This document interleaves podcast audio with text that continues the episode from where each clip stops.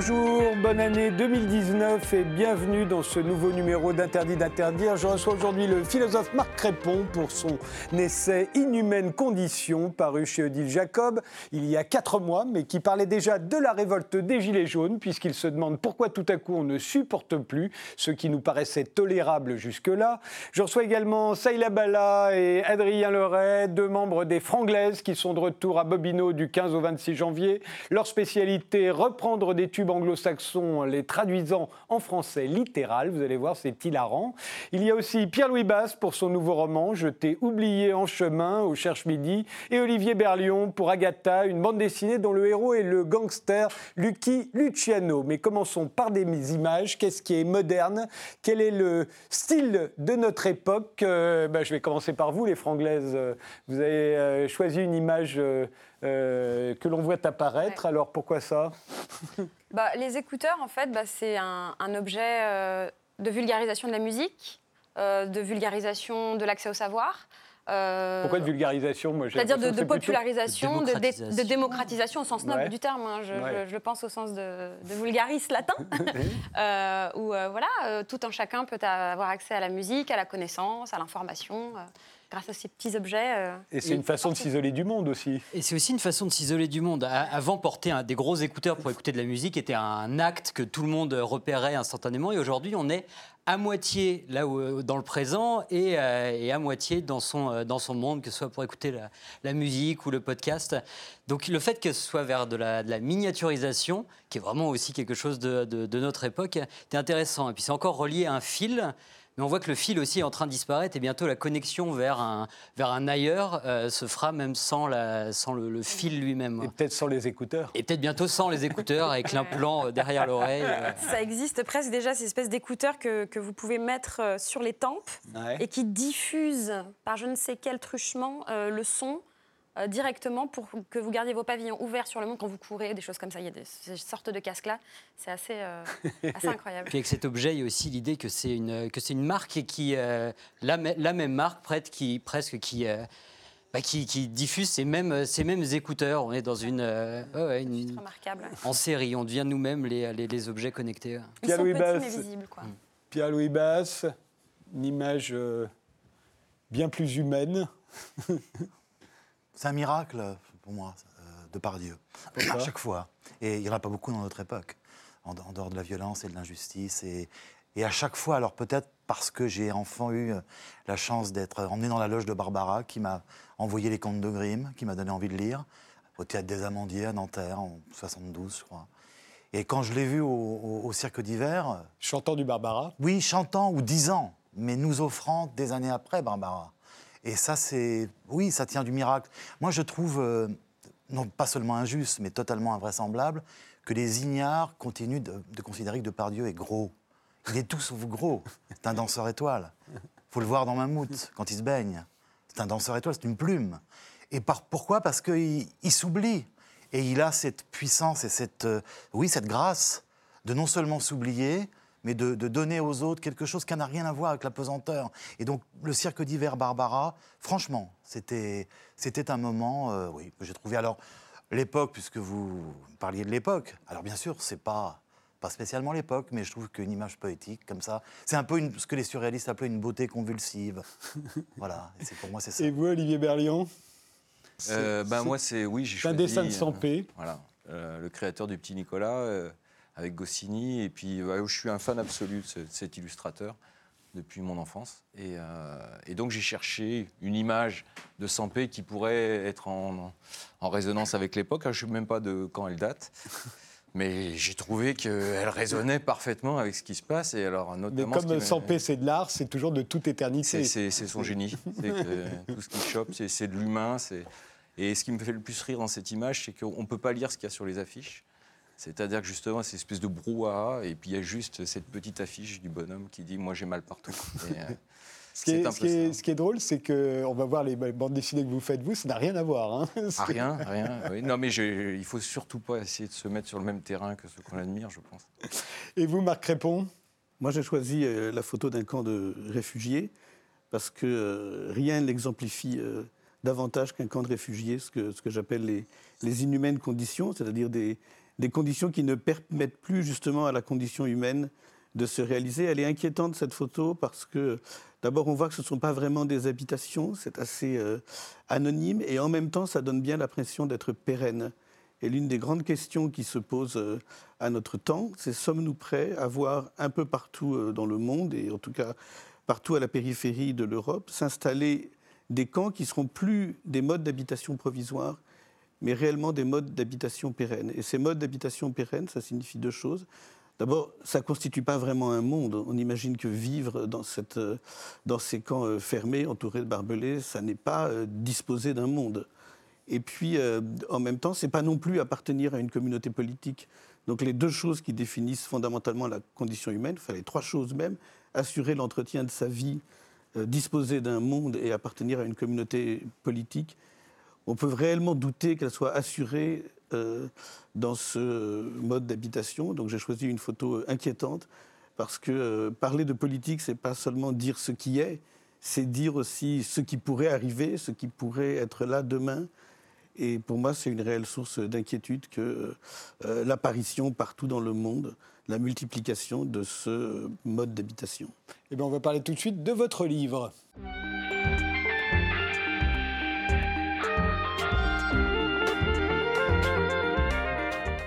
Marc Répond, vous êtes philosophe euh, et Inhumaine Condition est paru chez Odile Jacob euh, avant la, révolte des Gilets jaunes et en même temps, quand, quand on le lit aujourd'hui, on se dit que c'est un livre totalement d'actualité puisque vous êtes, vous êtes d'abord c'est sous-titré Combattre l'intolérable et, ensuite euh, parce que vous y posez la question suivante comment expliquer qu'à un moment on ne supporte plus ce que jusque-là on acceptait relativement bien? Qu'est-ce qui fait qu'à un moment, ça bascule et ça fait qu'on se retrouve dans la rue, comme on a vu euh, euh, un certain nombre de gens se retrouver dans la rue, et pas seulement se retrouver dans la rue, s'affronter à la police euh, et nous dire au bout d'un mois, un mois et demi, deux mois, qu'ils ne lâcheront pas. Alors, je voudrais citer en exergue, avant de vous répondre, une phrase de Michel Foucault euh, qui s'applique tout à fait au mouvement des Gilets jaunes. Il y, a, très longtemps, Michel Foucault, le philosophe Michel Foucault, avait dit le malheur des hommes ne doit jamais un reste muet de la politique, ne doit jamais rester un reste muet de la politique. Et euh, c'est à ça qu'on assiste en ce moment. C'est-à-dire qu'il y avait effectivement des formes de, une forme de malheur qui constituait le reste muet de la politique. Et tout à coup, ce reste muet-là, il a été rendu visible. Et plus il a été rendu visible, plus le mouvement des Gilets jaunes a pris de l'ampleur. Et il est soutenu par la population qui, elle-même, le reste de la population, dit effectivement, c'est intolérable. C'est-à-dire que ce mouvement a donné à voir ce qu'on ne savait pas voir, nous a permis d'imaginer ce qu'on ne savait pas imaginer. C'est étonnant l'histoire du mouvement des Gilets jaunes. Au début, moi, je l'ai regardé avec un peu de, de suspicion ou de méfiance. Je me disais, c'est incroyable, tous ces gens qui manifestent juste pour le prix de l'essence juste pour, une histoire de taxes. Euh, c'était évidemment une très mauvaise réaction, puisqu'on a compris euh, très vite que ce n'était pas seulement ça, mais qu'en fait les gens protestaient euh, contre des formes de précarité réelles qui les affectaient dans leur existence. Et plus encore, au bout d'un moment, et c'est ça que c'est devenu maintenant, ils protestaient contre ce qu'on pourrait appeler leurs conditions d'inexistence. Ce qui est frappant dans le mouvement des Gilets jaunes, euh, c'est qu'il euh, est largement constitué de gens qui le disent et qui le répètent, euh, qui avaient le sentiment de ne pas exister, de ne pas exister aux yeux des politiques. Et je crois que si le mouvement est si populaire, c'est parce que ce à quoi nous sommes sensibles, quelles que soient nos opinions politiques et qui que nous soyons, c'est effectivement à ce que peuvent signifier euh, représenter ces conditions d'inexistence. Ce sur quoi vous insistez dans votre, dans votre essai, Marc Réponse, c'est au fond le, seuil de tolérance, c'est quand ça devient indigne de ce, que, de ce que nous nous représentons comme étant la condition humaine. Exactement. Donc cet homme-là qu'on voit derrière vous, euh, à un moment, il a franchi cette limite. Il s'est dit que son existence était indigne de ce qu'il se représentait lui-même comme la condition humaine. Exactement. Il y a eu une autre photo moi, qui m'a beaucoup frappé euh, des, Gilets jaunes, où il y avait un, manifestant comme ça qui avait juste une pancarte devant lui sur un bout de carton qui disait « marre de survivre ben, C'est ça. Quand la condition humaine, et ça fait écho aussi à ce que je montrais tout à l'heure dans les camps, de réfugiés, quand la condition humaine se réduit à des conditions de survie, ce ne sont plus des conditions d'existence décentes. Et puis, euh, euh, ce livre, je l'ai écrit parce que je voulais protester contre l'idée que la violence est une fatalité. Je voulais essayer d'expliquer quelles sont les conditions nécessaires pour qu'une société puisse se débarrasser de certaines formes de violence qu'elle a jusqu'alors toujours tolérées. Qui ne sont pas des violences physiques. Hein. Et ça marche. C'est-à-dire, il est vrai qu'il y a des mouvements qui peuvent conduire à un recul de la violence. Euh, Là, vous parlez de violence euh, psychologique, de violence sociale, de violence au prenez Par exemple, prenez par exemple au XIXe siècle cette violence insoutenable que constitue le travail des enfants elle est parfaitement intégrée au système économique et social. On pense même que c'est une nécessité économique. Puis il y a des voies singulières. Une nécessité, y compris pour les familles euh, prolétaires qui ne peuvent pas euh, élever leurs enfants s'ils ne travaillent pas. Et puis il y a des voies singulières qui vont s'élever pour faire apparaître le caractère intolérable du travail des enfants. C'est souvent des romanciers, euh, ça peut être aussi des, des hommes politiques, des journalistes. Et aujourd'hui, on peut considérer qu'en Europe, effectivement, le travail des enfants n'est plus toléré. Donc voilà une forme de violence qui a été très longtemps acceptée par les sociétés et que euh, des voix singulières et puis ensuite des mouvements associatifs se sont chargés de rendre visible, de nous permettre d'imaginer. Et puis après, il faut évidemment toujours, c'est la troisième force en question, que le relais soit pris par le législateur. L'autre euh, exemple de recul de la violence, c'est la peine de mort et les châtiments cruels. Ils sont euh, jusque tard dans le XXe siècle tout à fait considérés comme une nécessité. Et là encore, il a fallu un, mouvement de la société et des voix singulières pour nous faire voir ce qu'on ne savait pas voir ou ce qu'on ne voulait pas imaginer, c'est-à-dire le caractère effectivement insoutenable et insupportable, intolérable de. Euh, Mais justement, ces, seuils de tolérance dont vous parlez, on, se dit qu'ils sont forcément très relatifs. Qu'est-ce qui va faire qu'à un moment, euh, on, estime que la condition humaine, ce que l'on peut accepter, euh, ça s'arrête à telle limite? On sait bien que ça dépend essentiellement de, nos origines, au fond, de nos origines géographiques, de nos origines sociales, de l'époque dans laquelle on vit. on n'accepte plus certaines choses qu'on acceptait hier on accepte euh, dans tel pays des choses qu'on n'accepterait pas ici, et vice-versa. Alors d'abord, c'est toujours... Alors, vous avez raison de dire, c'est évidemment relatif. Je dirais même les formes de violence que j'ai ciblées tout à l'heure, elles ont effectivement euh, fini par disparaître ou être proscrites dans certaines sociétés mais pas universellement. Hein, le travail des enfants, il y a encore beaucoup de pays dans le monde où et, il et la peine de mort, il y en a encore qui la réclament. il y en a encore, et il y en a qui la réclament. Et ça, ça dit deux choses. D'ailleurs, ça dit aussi que c'est jamais définitivement acquis. Oui. Ça dit que c'est un travail de longue haleine. C'est un travail de longue haleine. C'est un travail de répétition. Il faut des voix singulières qui ne vont jamais cesser de répéter. Victor Hugo, il a passé toute sa vie à réclamer l'abolition de la peine de mort et elle ne disparaîtra que 80 euh, ans, que, euh, oui, presque, presque un siècle après, après sa mort. Euh, donc c'est un travail inlassable. Ce sont des voix singulières. Ce sont des mouvements associatifs. Et au début, il rencontre toujours de la part du monde politique, et donc essentiellement de la part du législateur, une opposition. Et donc tout le travail, c'est de faire basculer le législateur dans le camp du recul de la violence. Mais là, on le voit bien avec les, Gilets jaunes, tout à coup, euh, on augmente le SMIC de 100 euros, euh, même si ce n'est pas exactement le SMIC, peu importe. Et, et, on se dit, c'était intolérable, il y a, tout à coup, on a trouvé intolérable que le SMIC soit euh, au niveau où il est, et, et, on pense que 100 euros de plus, ça va aller mieux, et finalement, il y a trois mois, 100 euros de moins, c'était supportable. Ce seuil-là, comment peut-on le déterminer? Qu'est-ce qui fait qu'à un moment, on se révolte pour ce qu'on acceptait encore euh, il y a peu Alors, d'abord, c'est très progressif. C'est-à-dire qu'au début, le mouvement des Gilets jaunes, ce n'est pas tout de suite des centaines de millions de personnes, c'est pas tout de suite des centaines de milliers de personnes, c'est pas tout de suite toute la population euh, qui est euh, acquise à ce mouvement-là. Donc, il y a un certain nombre de, de citoyens qui l'ont rendu visible parce que eux-mêmes ne le supportaient plus, et qui à ce moment l'ont fait apparaître à l'ensemble de la population pour euh, ce qu'il est. Il y a toujours ce qu'on croit ne pas pouvoir dire, ce qu'on croit euh, savoir sans le savoir. Les conditions d'accès au marché du travail aujourd'hui pour toute une classe de la population, pour les jeunes, on sait qu'elles sont difficiles.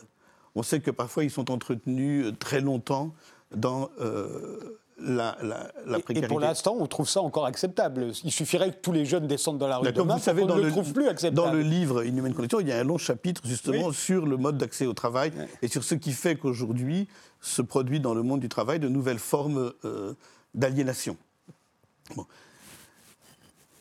Un certain nombre de cinéastes, je pense au film des frères Dardenne, par exemple. Rosetta. À Rosetta, et puis aussi à livre, euh, jour une nuit, voilà. Au film des frères Dardenne. Euh, ils contribuent à nous faire voir ce que nous ne savons pas voir, alors que c'est à côté de nous, alors que euh, alors qu'on vit euh, avec. Et c'est voilà, c'est toujours la, conjugaison de, euh, de voix singulière, du travail des artistes, celui des écrivains, celui des cinéastes. Et, des gouvernements, puisqu'à un moment, pour faire reculer le seuil, il faut que le gouvernement, euh, quel qu'il soit, à un moment entérine cela, qu'on abolisse la peine de mort, qu'on abolisse le travail des enfants, qu'on augmente le SMIC. Ou euh, Prenons un autre exemple, c'est le troisième exemple que, que je cite chaque fois que je dois parler du recul de seuil de tolérance. Ce sont les violences domestiques, les violences éducatives et les violences conjugales elles n'ont évidemment pas disparu.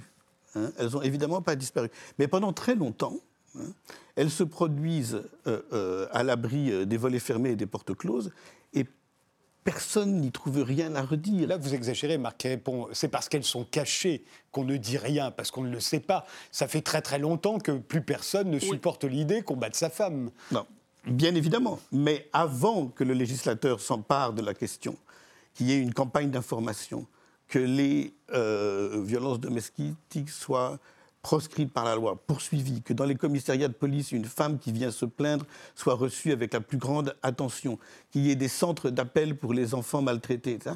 Il a fallu du temps. Toutes ces euh, euh, nouvelles le, cas de l'interdiction de la fessée, à mon avis, est plus, plus probant aujourd'hui parce qu'effectivement, on est dans un pays où on s'est toujours habitué à ce qu'on puisse donner des fessées aux enfants.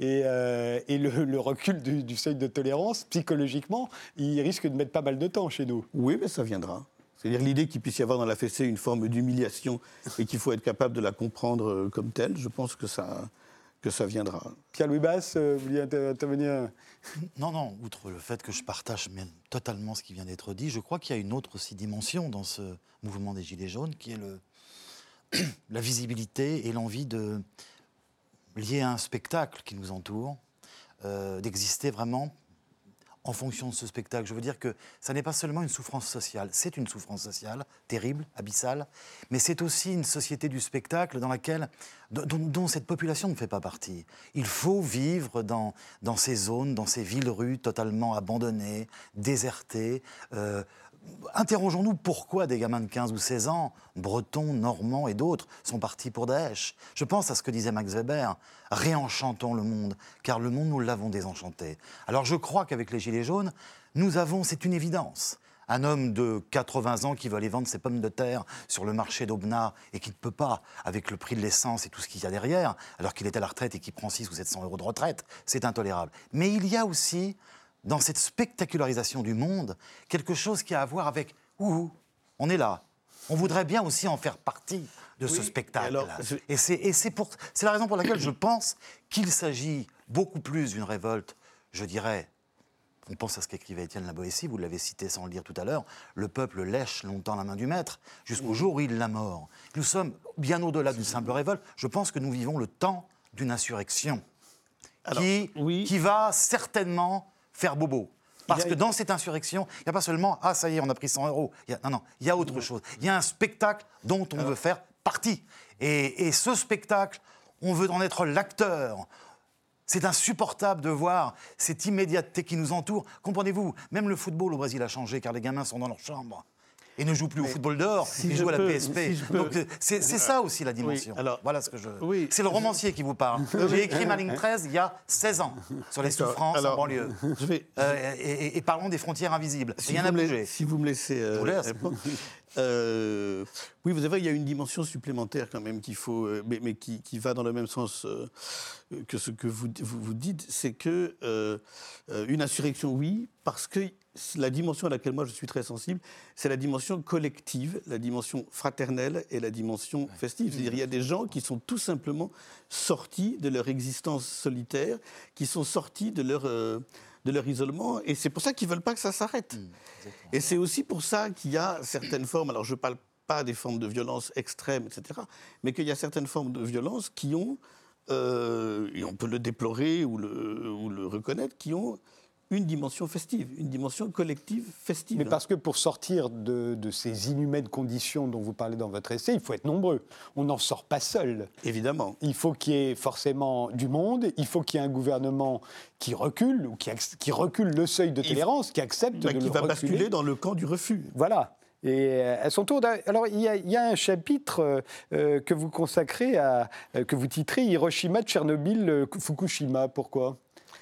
Alors, parce que, euh, reprenons la question du mouvement des Gilets jaunes. Il y a une chose, et une dimension effectivement très importante dans ce mouvement, c'est que les euh, euh, gens qui sont sur les, sur les ronds-points, qui, qui s'expriment dans les médias, refusent aussi ce qu'ils ont perçu comme des conditions d'inexistence, qui étaient toutes les conditions de leur confiscation de la parole.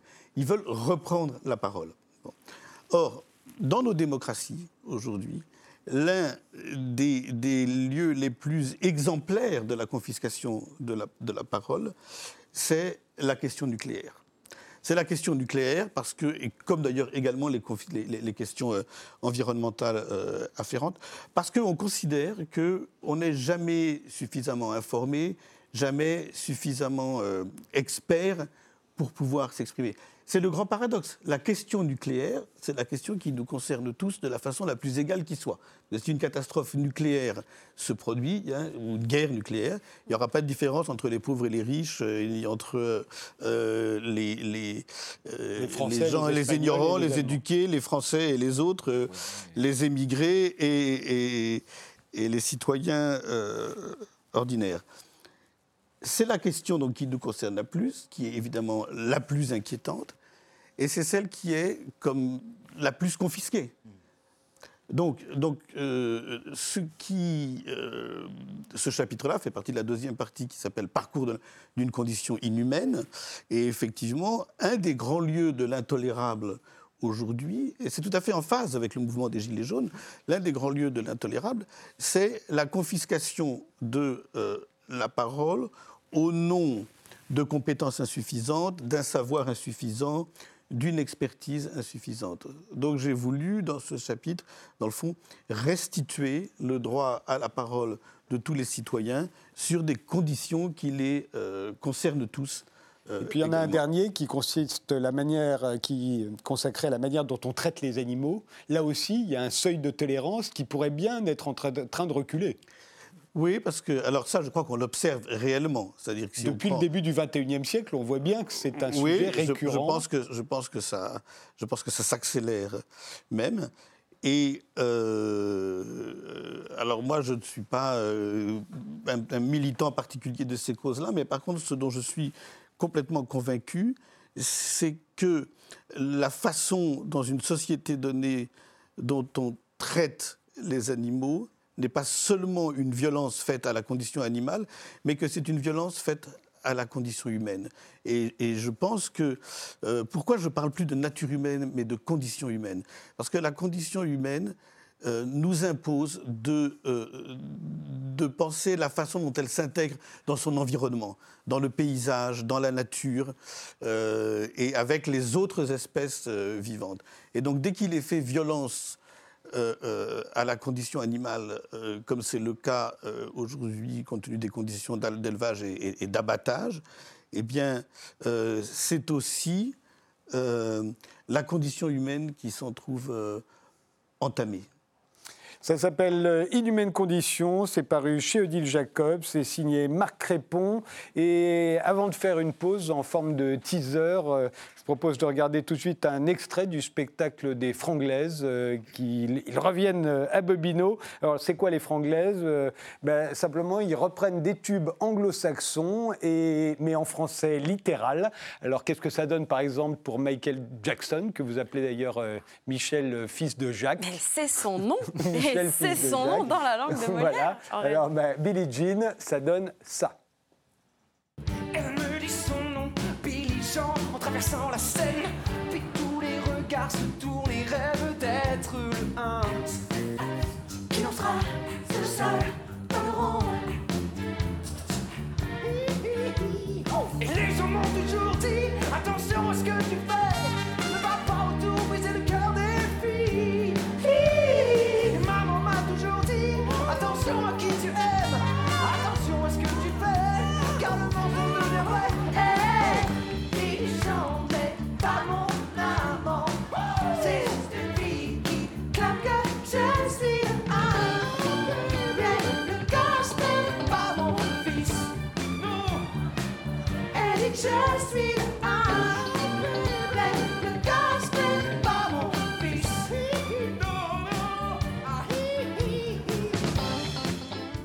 Voilà, que signifient les chansons que nous écoutons depuis des années sans les comprendre La réponse, c'est avec les franglaises. On se retrouve juste après une pause. Il y aura d'autres extraits.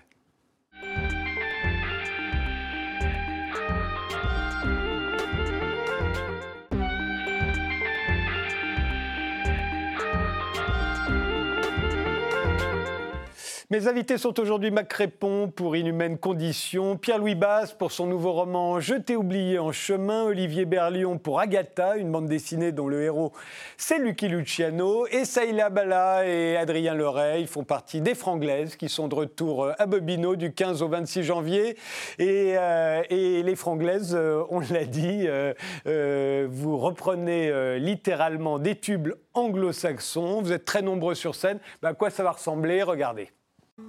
Chose dont je me rappelle. J'ai pas très bien compris. Voilà, vous allez pas être déçus. Sylvain. Étienne. Étienne. Allez-y, terminez, ça fait marrer les gens apparemment. Terminez. Stop, stop, stop C'est le moment de la chorégraphie, c'est ça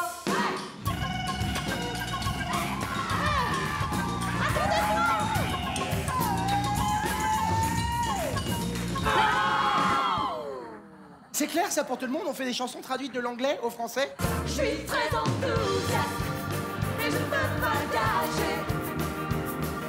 Je crois que je vais faire le contrôle et je crois que c'est ça. Je suis très enthousiaste. Nous sommes ici pour découvrir la beauté des textes anglo-saxons. Profitons-en tous ensemble. Je sais, je sais, je sais. Alors inutile de dire qu'après ça, on ne peut plus écouter les chansons qu'on adorait avant. Billy Jean, c'est plus possible. C'est très compliqué. Oui, je- vous, écoutez encore des trucs euh, chez vous euh On est, on est depuis passé un peu en mode automatique où dès qu'on entend quelque chose en anglais, on va voir le, le- le traducteur qui se, qui se met en route. Donc c'est vrai qu'on qu'on a un petit peu sacrifié, même pour nous-mêmes les, les premiers, tous ces. mais, euh, mais dès l'instant où on les traduit comme vous le faites, au premier degré, littéralement, c'est hilarant. On part de, de morceaux qu'on aime fondamentalement. Ouais. Toujours, la base, c'est se proposer entre nous euh, depuis presque dix ans que le spectacle existe, qu'il n'a cessé de grandir, qu'il est passé d'un happening de 20 minutes à un spectacle, on l'espère complet, euh, beaucoup plus long, beaucoup Oui. plus conséquent. Donc, que de vous donnez à morceaux. peu près 550 représentations par Voilà, an. près. on, on approche de la 900e. voilà, avec euh, les, les 12 dates à Bobino qui arrivent là, euh, du 15 au 26 janvier prochain. Là, on approche des 900 représentations. On ne se rend pas bien compte nous-mêmes de ce que ça représente, mais oui, ça fait beaucoup. Et on part vraiment de morceaux qu'on aime d'amour, quoi, fondamentalement. Et, et on, parce que ça nous fait rire, à l'indi- à l'individu qui, que- qui- qui- qui le traduit, le fait rire, le propose au groupe. Et puis, on, on le passe à la moulinette de, de- de chacun Mais d'entre alors, ce nous. qui est très très drôle, c'est qu'on se dit il y a des tas de chansons qui, évidemment, si elles avaient été en français, n'auraient jamais marché, surtout en France. Je pense au répertoire des Beatles, par exemple, Ça, que vous appelez évidemment Les Scarabées, euh, chanson très célèbre, euh, Hello, Goodbye. Euh, on va écouter ce que ça donne euh, avec les euh, franglaises en français littéral. Écoutez.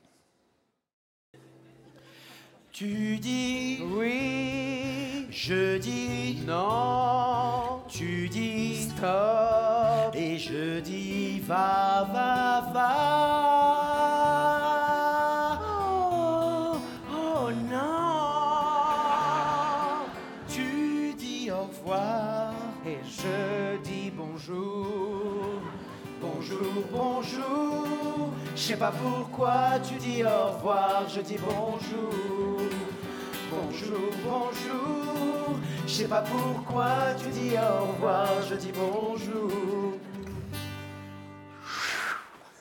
Tout le monde est plié de rire ici, évidemment. Mais c'est un, truc intéressant, c'est de se dire, voilà, en France, on sait bien que nous, c'est le texte d'abord. hein. La musique, c'est loin derrière, Mais ça, très c'est une souvent. chanson à texte. hein. Hein, Là, c'est une chanson à texte. Et alors que le les- vrai chez les anglo-saxons, c'est niveau rédaction de sixième, quand même. Mais les mélodies sont Mais, immortelles. mais en revanche, la musique Et est devant. à 200 ans, les écoutera. Bien sûr. Parce que c'est pas la même chose qui est visé aussi en anglais. C'est vrai que c'est le swing des mots qui va être la, la Bien priorité. Et, euh, Et- l'image. Derrière le divertissement, c'était aussi ça nous qui nous qui nous amusait en jouant avec plein de codes de traduction différents. C'était de faire apparaître la langue française euh, dans, dans un endroit un petit peu, euh, Oui, ouais, un petit peu- lieu un petit peu d'être. étrange, où elle est- où elle décalée. Et- c'est de ce frottement que, que créer des. Ben, par exemple, une des les chansons, une des plus grands tubes du XXe siècle, euh, sans doute une des trois chansons euh, qui a été le plus jouée à la radio, le plus reprise, c'est Yesterday. Des Beatles. Est-ce que vous pouvez nous le fredonner euh, en français littéral, tel que vous l'interprétez sur la plus, scène faut ça, faut que ça rentre dans les cases. Donc Puis ça on, on- on sait le, le- le fond douloureux de cette chanson hein, pour Paul McCartney, donc vraiment c'est avec beaucoup de, de précaution ça fait qu'on les a essayé de vous, vous l'offrir. Hier,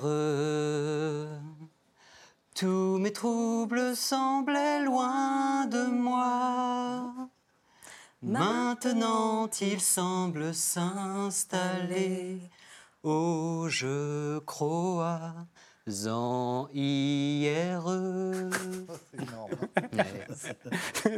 C'est ça, il y a ça. Et, et oui, et oui, c'est ça, en fait.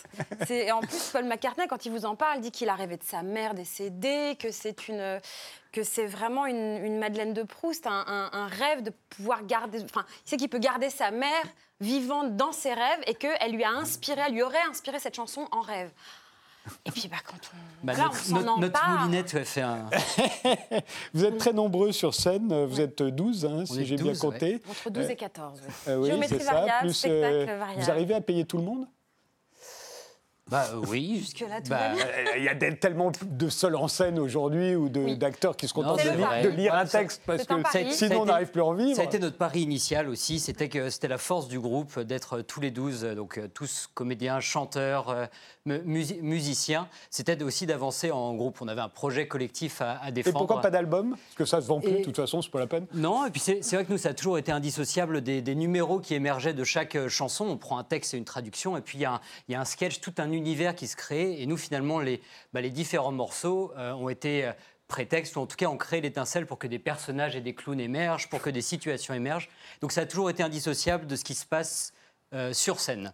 Donc c'est pour ça qu'on n'a pas, bah, on a toujours pensé à un album, mais ce sera un objet différent avec des chansons, des morceaux Oui, choisis On n'est différemment. pas dans le cadre du spectacle vivant en réalité. Parce que prendre euh, chaque individu, on a l'air nombreux, on a l'air noyé dans la masse, mais à chacun euh, son clown, à chacun sa folie, à chacun son endroit de jeu où il va briller le plus et où justement en mise en scène on essaie de, bah, de faire canaliser euh, chacune de ces Vous avez énergies. tous et, vos moments de, de- de gloire, de bravoure. euh, euh, et en collectif également. et aussi, Oui. Adrien, il y en a un, c'est une chanson des, des gars du village. Ouais, Hein, toujours beaucoup appelle- défendu les, voilà. les, les gars- les gars du village transmettent leur, message. Qu'est-ce que ça devient AMCA euh, avec les franglaises ben, Voilà ce que vous verrez euh, si vous êtes euh, à Bobino euh, à partir du 15 janvier.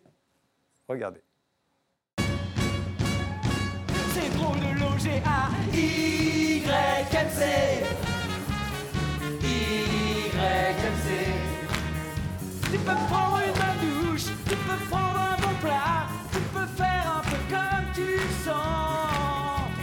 Jeune homme, est-ce que tu m'écoutes bien, Gélie, jeune homme Qu'est-ce que tu vas devenir, Gélie, jeune homme Pour réaliser tes rêves, il faut que tu saches cette chose-là, jeune homme. J'étais dans tes chaussures. J'ai dit, j'étais déprimé. J'avais le bleu. Je trouvais que personne s'intéressait à ma vie. Je trouvais le monde trop obtus. Réaction, euh, Marc Répond. Ah, c'est vraiment drôle, hein. c'est vraiment irrésistible. Ah, c'est- ça, ça donne très envie d'aller voir le spectacle. Olivier Berlion. Ah oui, non, c'est- c'est c'est c'est- oui, c'est. ouais, Ça fait peur, plus- hein. Ça fait plus- peur.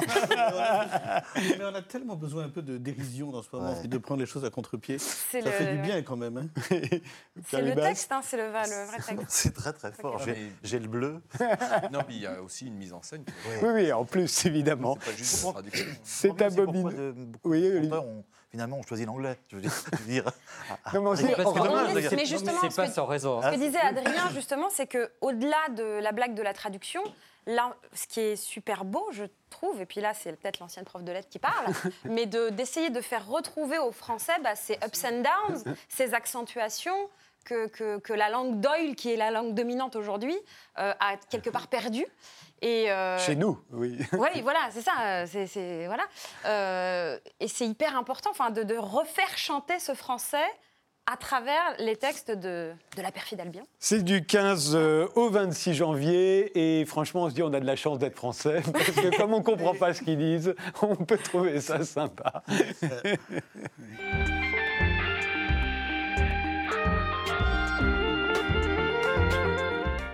Pierre-Louis Baz, dans votre nouveau roman euh, Je t'ai oublié en chemin, qui vient de paraître au Cherche Mini, vous vous attaquez à un sacré morceau, puisque c'est euh, une rupture. C'est un homme qui vient de se faire quitter par la femme qu'il aime. Comment écrire un truc nouveau sur ce sujet? D'abord parce que hein. tout le monde l'ayant vécu, tout le monde a sa petite expérience, tout le monde croit qu'il invente, tout le monde croit qu'il innove, tout le monde croit qu'il souffre davantage que tous ceux qui l'ont précédé. Comment on fait quand on s'attaque à un sujet pareil bah, C'est-à-dire qu'il y, y, a le SMS qui, qui sauve le ah, narrateur. Le SMS, c'est nouveau. Le SMS, mais... C'est être quitté par, avec un SMS. par SMS. Sophie Kahl avait fait une très belle exposition, je ne sais pas si vous vous souvenez, il y a quelques années, mais on était encore dans le domaine de l'esthétique finalement. Oui. ce sont ces machines où on passe de l'esthétique. Elle avait reçu un fax ou un mail, je ne sais plus. Un texto. Et elle avait demandé que, que, ce soit interprété par des, femmes totalement différentes, avec des métiers différents. Il y a la policière, l'avocate, la juge. Mm. Chacune euh, réagissait au texte mm. qu'elle avait reçu. Sauf qu'on est passé, comme dans, j'ai envie de dire, l'Allemagne de Wenders des années 70, je me souviens, ces, ces, ces images, ces polaroids, ces, écrans. Euh, c'était très poétique dans les villes. On est passé de l'esthétique à la banalité. Et le SMS, mon Dieu, euh, peut-être que le, roman va être daté très vite. Donc, euh, c'est, je dirais, le, oui, le scénario. C'est-à-dire que le SMS écrase tous les temps. Mais reconnaissez que le SMS pourrait être une lettre, une lettre qui ferait la même dimension que le SMS. On peut, bien aurait fait au personnage principal le même effet. À la grande différence que, bien sûr, la lettre parfumée, les quêtes gares, les au revoir, que le SMS est tout de même, le, je dirais, l'illustration d'une époque, recevoir sa note de gaz d'une certaine manière ou un film de sexe, comme vous recevez un adieu, votre amoureuse. Donc tout ça se, tout ça se mélange. Bref, euh, en effet, le SMS du, du, de janvier 2018 pour le narrateur est lourd de conséquences, puisqu'il met fin à, à, près de dix ans. Mais encore une fois, il est l'illustration de, vous savez, ces photos que nous allons prendre et puis que d'un doigt, on va, effacer. Et il me semblait, euh, il me intéressant d'installer le roman, de prendre le prétexte du SMS pour y mettre aussi une forme d'effacement de toute une population. Regardez euh, euh, chez les Lehman Brothers ou ailleurs, comment on a effacé les gens du jour au lendemain? On les efface, monsieur. Vous, vous êtes de trop vous, chez Leclerc. vous parlez des photos qu'on efface euh, euh, dans le numérique. On sait bien qu'autrefois, quand les photos étaient développées sur du papier, on n'arrivait pas à déchirer les photos des gens qu'on aimait. Il y avait de la pensée magique là-dedans. Jamais vous verrez quelqu'un déchirer la photo d'un de ses enfants ou de ses Absolument. parents. On, on, pouvait éventuellement les oublier dans une boîte, mais pas les déchirer, alors qu'aujourd'hui, on les efface sans problème parce qu'on les trouve moches, ratés, et parce qu'on en a tellement d'autres qu'on n'a plus besoin. Là, c'est quand même différent. Euh, de recevoir euh, un SMS comme une lettre, à mon avis. Euh, le SMS, à la limite, on se dit qu'on peut tout de suite répondre, alors qu'une lettre, on ne, on ne, pouvait pas, parce qu'on n'avait pas forcément l'adresse, la nouvelle adresse de celle qui, qui nous quittait ou de celui qui nous quittait. Là, il y a un mot qui arrive, pour moi, qui est nouveau, mais alors on l'entend partout. C'est devenu le mot, à mon avis, ça a été le mot de 2018, je pense, mais c'est sidération. Vous l'utilisez. Je suis sûr qu'il y a trois ans, vous ne l'auriez pas utilisé. La sidération, qui veut dire euh, un choc qui crée l'anéantissement des mhm. fonctions vitales et qu'on emploie alors maintenant pour tout, hein, absolument tout. Et là aussi, il me semble que c'est nouveau de parler de sidération quand on se fait quitter par la femme qu'on aime. Si on, se réfère à une psychanalyse de, à la limite de bazar, non, la sidération, c'est littéralement l'effondrement hein, mmh. et l'impossibilité de, se retrouver dans le récit. Euh, c'est-à-dire qu'il n'y a pas de sépulture avec, avec, avec cette euh, violence numérique et, électronique. C'est en cela que bon, tout le roman n'est pas, pas bâti par le, sur le SMS, puisque mmh. même si le roman se termine par le SMS. Mais je crois que derrière ça, il y a aussi une incapacité. Les Américains appellent ça la technique du ghosting, qui est très à la mode. J'avais lu cet été dans Le Monde une très très belle page d'une philosophe dont le nom m'échappe, qui parlait du deuil amoureux, qui peut durer 10, 15, 20 ans, en particulier quand il s'agit d'une passion. Ghosting, disparaître. C'est-à-dire que, euh, un, fantôme. devient un fantôme. C'est-à-dire que l'incapacité de verbaliser et de se retrouver, oui, mon cher euh, Frédéric, sur un quai de gare et de se dire au revoir euh, et, et, pourquoi? Ça c'est aussi une violence qui euh, peut-être fait aussi son travail et creuse, hélas. Mais euh, après le SMS, il y a bien sûr une tentative Mais alors de justement, quitter la euh, votre, votre personnage, il va décider de se mettre à marcher. Et, et- et à écrire, puisqu'il il raconte ce récit. Et je me dis, c'est quand même les deux derniers trucs à faire quand on vient de se faire quitter par la femme qu'on aime, parce que c'est le pire moyen pour pouvoir l'oublier. Oui, Marcher et écrire. Il vaut mieux se divertir, penser à autre chose, Oui. éventuellement euh, coucher avec toutes les femmes qui passent, mais surtout pas marcher et surtout pas écrire. Ah, euh, pourquoi pas? Parce que en, en définitive, le, le marcheur va bien sûr se souvenir, y compris Ah, il de- fait que des ça. gestes les plus érotiques, mais ça ne sera pas la, la- la même, la, la même mémoire. Euh, Faites-en un jour l'expérience si vous avez un, une, une peine de cœur. C'est de oui parce que marcher, ça, ça permet de, de mettre à distance les souvenirs. Bien sûr, Ah oui de les retrouver, mais en s'épuisant physiquement, en, en transpirant littéralement, parlant, en allant le plus loin possible, eh bien, mon Dieu, vous, vous, refaisez- vous refaites cette histoire, mais vous la, vous la faites différemment. Vous, euh, vous mettez à distance avec les mots la, souffrance. Euh, elle, euh, vous vous épuisez et en vous épuisant, eh bien, vous retrouvez euh, une sorte de santé mentale qui vous a quitté, qui quitte le personnage à un moment donné. Il est, au bord de la rupture. Donc vous dites se divertir. Il est, tellement malheureux qu'il n'avait pas le choix. C'est en, regardant, en feuilletant un livre, pour ne pas le, le nommer, de William Styron, à propos des, ténèbres, où il raconte les dépressions de, Hemingway, de, Virginia Woolf. Je feuilletais ce roman et, euh, je, me suis dit, Styron expliquait que il fallait, il fallait surtout pas rester dans une chambre, tout faire pour rester dans une chambre, mais essayer d'aller vers le monde. Je me suis dit, ben voilà, cette histoire peut peut-être per- permettre au narrateur de retourner vers le monde qu'il ne voit pas. Et en retournant vers le monde, il marche en effet et il écrit. Tout ça est lié. Et il, croise le monde.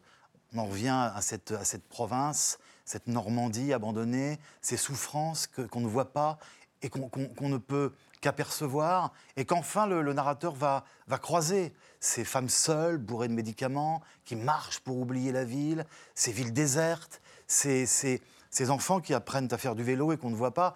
C'est le monde aussi qui revient en marchant. Ça n'est pas seulement un travail euh, euh, personnel a- pour oublier. voilà. Il y a une confession qui pourrait euh, vous coûter cher dans ce roman, c'est quand vous dites, enfin c'est le narrateur, mais c'est quand même vous qui l'avez écrit, j'ai aimé avec passion les putains de mon adolescence. Vous savez que c'est interdit aujourd'hui Oui, bah, écoutez, bah, je, je- non seulement je brave l'interdit, mais je l'emmerde. Écoutez, Ah oui, à ce point-là. Oui, je, je veux dire, qui n'a pas. Ou alors, euh, euh, interdisons aussi les films de Truffaut, L'homme qui aimait les femmes. On y viendra. Un homme qui passe son temps à suivre les jeunes femmes, place de la Comédie à Montpellier. Hein, interdisons tout cela, puisqu'on a interdit la cigarette de Camus ou de Sartre. Il ne s'agit pas de faire le, le Eh, si on a- panégyrique si on abolit la Il s'agit simplement vous, vous allez- vous n'allez pas m'entraîner sur le, sur, sur le débat. simplement que le personnage, le personnage, oui, euh, place de Clichy ailleurs à Saint-Denis, a, tout en, tout en lisant et aimant les, les- romans, euh, eu des relations très jeunes avec des femmes qu'il aimait. Il aimait cette immédiateté, cet éphémère, mais il les respectait.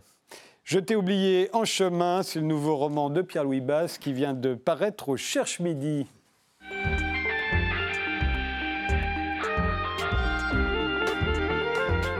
Olivier Berlion, vous vous publiez Agatha chez Glénat, euh, une nouvelle bande dessinée. C'est le premier tome euh, dont les héros sont une jeune immigrée polonaise de 19 ans, euh, prénommée Agatha, et le célèbre gangster Lucky Luciano. Alors pourquoi Lucky Luciano? Vous avez une prédilection pour celui-là? Ça aurait pu être Al Capone ou. Bah parce que je cherchais à faire une histoire dans les années 30, une histoire d'amour, et, et je suis tombé sur une de ses phrases où il expliquait qu'il avait réussi dans les affaires parce qu'il est finalement il n'était jamais tombé amoureux.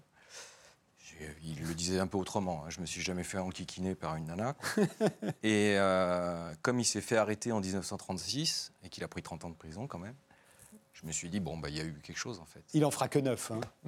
Il en fera que neuf et il s'en sortira. Mais je me suis dit, bah, et si et finalement il y en avait eu une Il s'est fait d'ailleurs, je crois que le- la, la- la raison pour laquelle on l'a mis en prison, c'est proxénétisme d'ailleurs, parce qu'on parlait de prostitution euh, il y, a, il y a un Il instant. a euh, toujours nié, mais bon, effectivement, le, le procureur à l'époque a réussi à prouver que tout se faisait de toute façon sous son gouvernement, on va dire. Et effectivement, euh, Time euh, l'avait classé comme euh, l'un des principaux bâtisseurs d'empire du XXe siècle, Lucky Luciano, puisqu'il est celui qui a mis en place véritablement le syndicat du crime. Il était le patron de New York. Qu'est-ce qu'il a de révolutionnaire, Bah, puisque vous, vous racontez son ascension là dans ce Oui, premier tome fait, ouais. Pourquoi est-ce que lui, il, est, il a l'air plus intelligent que les autres Parce qu'il ne part pas, de, il part pas de, de beaucoup mieux. part de hein. très il, bas. il part de très Il bas. part, il part du Lower East Side, vraiment, de, vraiment euh, à ras des pâquerettes. Il a une, une famille d'Italiens euh, vraiment très pauvres. Ouais. Euh, il a, à la fois, il y a, ce qui n'est pas révolutionnaire du tout, c'est qu'à l'époque, c'était déjà tous pourris. Donc ça, je l'ai découvert avec... euh, Les, politiciens, vous ah, voulez mais dire partout, c'était... Oui, oui, il aide à la- à l'élection de, de Franklin Roosevelt, Roosevelt. par exemple, comme la mafia de Chicago aidera à l'élection de John Kennedy. euh, Mais le, maire de New York a été obligé de s'enfuir euh, en bateau, euh, démissionner du jour au lendemain. euh, tous, les, tous les députés démocrates étaient corrompus jusqu'à l'os. Enfin, c'est c'est incroyable quand on relit les mémoires de Luciano où il explique même qu'il venait le voir dans la prison, pour, comme il a négocié sa sortie justement avec des politiciens. Enfin, on s'aperçoit que et euh, Scorsese le raconte dans Gang of New York aussi, déjà, Tammany Hall, le- déjà, les, les démocrates sont euh, complètement corrompus, ils truquent les élections, etc. Donc je découvre que la plus grande démocratie du monde, en fait, est, est déjà vérolée, quoi. Et ce qui est, par contre, ce qui est révolutionnaire, c'est que euh, on est là dans une émission qui s'appelle Interdit d'interdire, et c'est l'interdiction qui a fait l'empire de Luciano. C'est la prohibition de l'alcool. Exactement. Comme la prohibition de la drogue a fait aujourd'hui la fortune des cartels. C'est-à-dire que ces, ces gangsters auraient pu rester des gangsters, Des ils sont devenus gangsters. des, des immenses businessmen grâce à l'interdiction. Et, euh, et surtout, puisque même les politiciens avaient besoin de boire, que tout le monde avait besoin de boire, finalement ils sont devenus presque euh, supérieurs à eux parce que c'est eux qui, qui avaient les réseaux, les, les transports, etc. Donc euh, voilà, c'est. Je- par contre, là où euh, Luciano a été plus fort peut-être que les autres, c'est que lui, il a, il a cessé les, le côté famille, le côté raciste. C'est-à-dire que les mafias étaient entre elles, les Irlandais d'un côté, les Juifs de l'autre, euh, les, les Italiens. Et lui, Luciano, il a pris tout le monde. Il a dit bon, il y en a marre de se tirer Il s'est associé avec un des plus Voilà. géniaux d'ailleurs, qui était Qui Lansky, était son, son qui génie. euh, et, et ce que les autres lui reprochaient d'ailleurs. C'est la première chose qu'on lui a reproché. Alors évidemment, il n'y a pas que Luciano, il y a aussi Agatha, euh, qui est la, la personnage principale. Et là, alors pour moi, vous vous heurtez à une des difficultés, on la voit apparaître là. Est-ce qu'elle n'est pas un petit peu trop moderne Parce qu'on se dit en 1931, est-ce que les filles de Avaient 19 les ou cheveux 20 ans avaient comme ça les cheveux longs? Aujourd'hui, ça nous semble logique, hein, mais on se dit c'est plus une fille des années 60 Alors, je- je me suis qu'une fille des de- années 30. Parce que vous la représentez d'ailleurs à la fin en médaillon, on va la voir apparaître, c'est comme ça qu'elle sera plus tard. Et là, tout à coup, elle ressemble à une fille des années 30. Tout à fait. Mais pour commencer, vous avez préféré la version années 60. hein. Mais je me suis permis de le faire parce qu'au départ, je, je voulais la dessiner comme ça, mais il y a quelque chose qui me gênait. Il y avait, je voulais un côté sauvage, un côté un peu Brigitte Bardot, il faut Voilà. reconnaître. Mais j'ai trouvé une vieille vidéo d'une chanteuse de rue euh, dans les années 30 à Varsovie. Et la, la femme est blonde avec les cheveux comme ça. J'ai dit, ben euh, voilà. Oui, c'est il y une, en fille- avait. c'est une donc fille des rues, on les Voilà. ça les filles en cheveux. Voilà, il y en avait, je peux le faire. Donc, Oui, oui, je me suis peut- autorisé. Et du coup, elle sort. euh, ça permet, vous savez, dans la bande dessinée, c'est important le visuel que le personnage, vous savez, Tintin, il a une houppe, hein, c'est pas pour rien. Hop, on les, on les identifie et je trouvais qu'elle était plus facilement identifiable et repérable et différente grâce à cette chevelure. euh, Oui, puisqu'elle est la seule, évidemment. Et alors là, il y a un truc où vous, vous me bluffez, c'est euh, avec quelle minutie vous dessinez euh, euh, New York, notamment, qu'on va voir apparaître derrière vous. Et, et là, je me dis, quand vous faites un dessin comme celui-ci, ça vous prend combien de temps? Parce que c'est quand même, on est dans le détail là. hein. Et puis, alors, je dis... J'ai pas fait les rideaux. Oui, non, mais vous pourriez en Ouais, plus choisir. Vous, allez- vous allez le faire par moment. Vous allez prendre des angles précis, mais on voit bien que vous prenez un malin plaisir à, à faire des dessins d'architectes. Là, c'est la version en noir et blanc qui, qui figure à la fin de l'album. Ouais. Ben, disons que je me suis aperçu que si jamais je, je finissais pas tout, ça faisait dessin. Ça faisait esquisse, jeté. Et j'avais quand même envie qu'on qu'on croie à l'histoire, qu'on qu'on ait l'impression de rentrer un peu dans un film, même si c'est un peu côté dessin. Mais, et donc, du coup, je me suis dit, mais en fait, si tu dessines toutes les briques, si tu dessines tous les tapis, si tu- là, d'un seul coup, il y a une espèce de. de voilà, c'est comme dans un film. Je veux dire, il n'y a, rien de flou dans un film qui disparaît comme ça. Donc, euh, au départ, ça a été difficile. Et puis, finalement, je me suis dit, allez, je vais jusqu'au bout, euh, tout. Mais Et, vous le faites euh, avec un calque? Ah non Non, non. Non, non, c'est tout à la main. Tout à la main, là, par Bah, exemple. j'ai des modèles, hein, là, là, là, cet immeuble, vous avez dessiné chaque fenêtre Tout à fait. minutieusement, avec une règle, même pas Ah mais oui, j'ai les originaux, c'est tout fait avec mon petit crayon, oui. Et le, plus- le- le plus difficile, c'est d'en plus de trouver du matériel qui ne bave pas quand on met la couleur dessus, parce qu'en plus, je mets les couleurs directement dessus, je peins dessus. Donc, euh, des fois, il suffit de faire une tâche, et puis des fois, il faut recommencer le dessin. Et là, c'est Ouais. l'enfer. Vous dessinez genre pas sur ordinateur, donc, Non, euh, comme la plupart de Je vos suis- petits J'en suis camarades. incapable. Ouais. Le, le jour où, où on fait ça euh, sur ordinateur, évidemment, c'est quand même beaucoup Mais on plus le simple. fait déjà. Oui. Mais je préfère garder ce côté, euh, ce côté artisanal qui permet l'accident et qui permet souvent l'imprévu, euh, qu'on n'a pas quand on est sur l'ordinateur. Marc répond. euh, je trouve ça magnifique, ça donne très envie, de, très envie de lire. Moi aussi, je suis impressionné par les détails euh, des dessins. Et puis, je trouve que l'idée quand même de, de- de faire que Lucky Luciano est tombé à cause d'une histoire d'amour, euh, ça me va Oui, très ce bien. qu'on ne sait pas encore, hein, là on n'en est qu'au premier tome, hein. ils sont Ah, même ben, pas encore j'espère ne rencontrés. pas avoir spoilé le. Les franglaises, euh, Ça respire énormément, je Hein trouve. Ça- rien que cette image-là, je- Merci. Ouais. ça donne un air. euh, Enfin, ouais, on. vous j'ai entendez plein vu. de chansons en français. oui, forcément. Mais euh, voilà, on entreaperçoit le, le pont de Brooklyn, si je ne m'abuse. Oui, oui. Euh, moi, je ne connais pas New York. Adrien connaît beaucoup mieux la ville, mais, mais je- voilà, ça donne encore cette, une autre facette. Et comme si c'était un millefeuille de, de bâtiments, d'ambiance. De, d'ambiance, c'est vrai que l'intérêt, souvent dans la bande dessinée, contrairement même au cinéma, où on- on a deux focales, enfin, c'est-à-dire Ouais. il y a net et flou derrière. Et c'est ce que fait souvent le dessinateur Largo Winch qui surprend les gens. C'est, c'est- il rend visible les choses qui ne sont pas visibles en fait sur une photo. Euh, c'est-à-dire comme on dessine tout, tout, tout, et effectivement, d'un seul coup, ça prend une espèce de, de, de complétude, je ne sais pas comment on dirait le mot, euh, qu'on n'arrive pas forcément à obtenir sur pellicule. Maintenant, on arrive à la voir, justement parce qu'on n'est plus sur pellicule euh, en photo, dans le numérique. Il y a en ce moment une image de Shanghai qui est prise du haut d'un immeuble, que tout le monde s'échange, parce que pour la première fois, on voit très nettement tout ce qu'il y a au fond à Shanghai et ailleurs. Je vous remercie tous les cinq d'avoir participé à cette émission. Inhumaine condition de Marc Crépon, c'est chez Odile Jacob. Les Franglaises à Bobino, c'est du 15 au 26 janvier. Je t'ai oublié en chemin de Pierre-Louis Basse, c'est paru au Cherche Midi. Et Agatha, le premier volume de la bande dessinée d'Olivier Berlion, c'est chez Glénat. Merci de nous avoir suivis. Bonne année 2019 encore une fois, je ne le dirai plus à partir de de maintenant. Et rendez-vous au prochain numéro.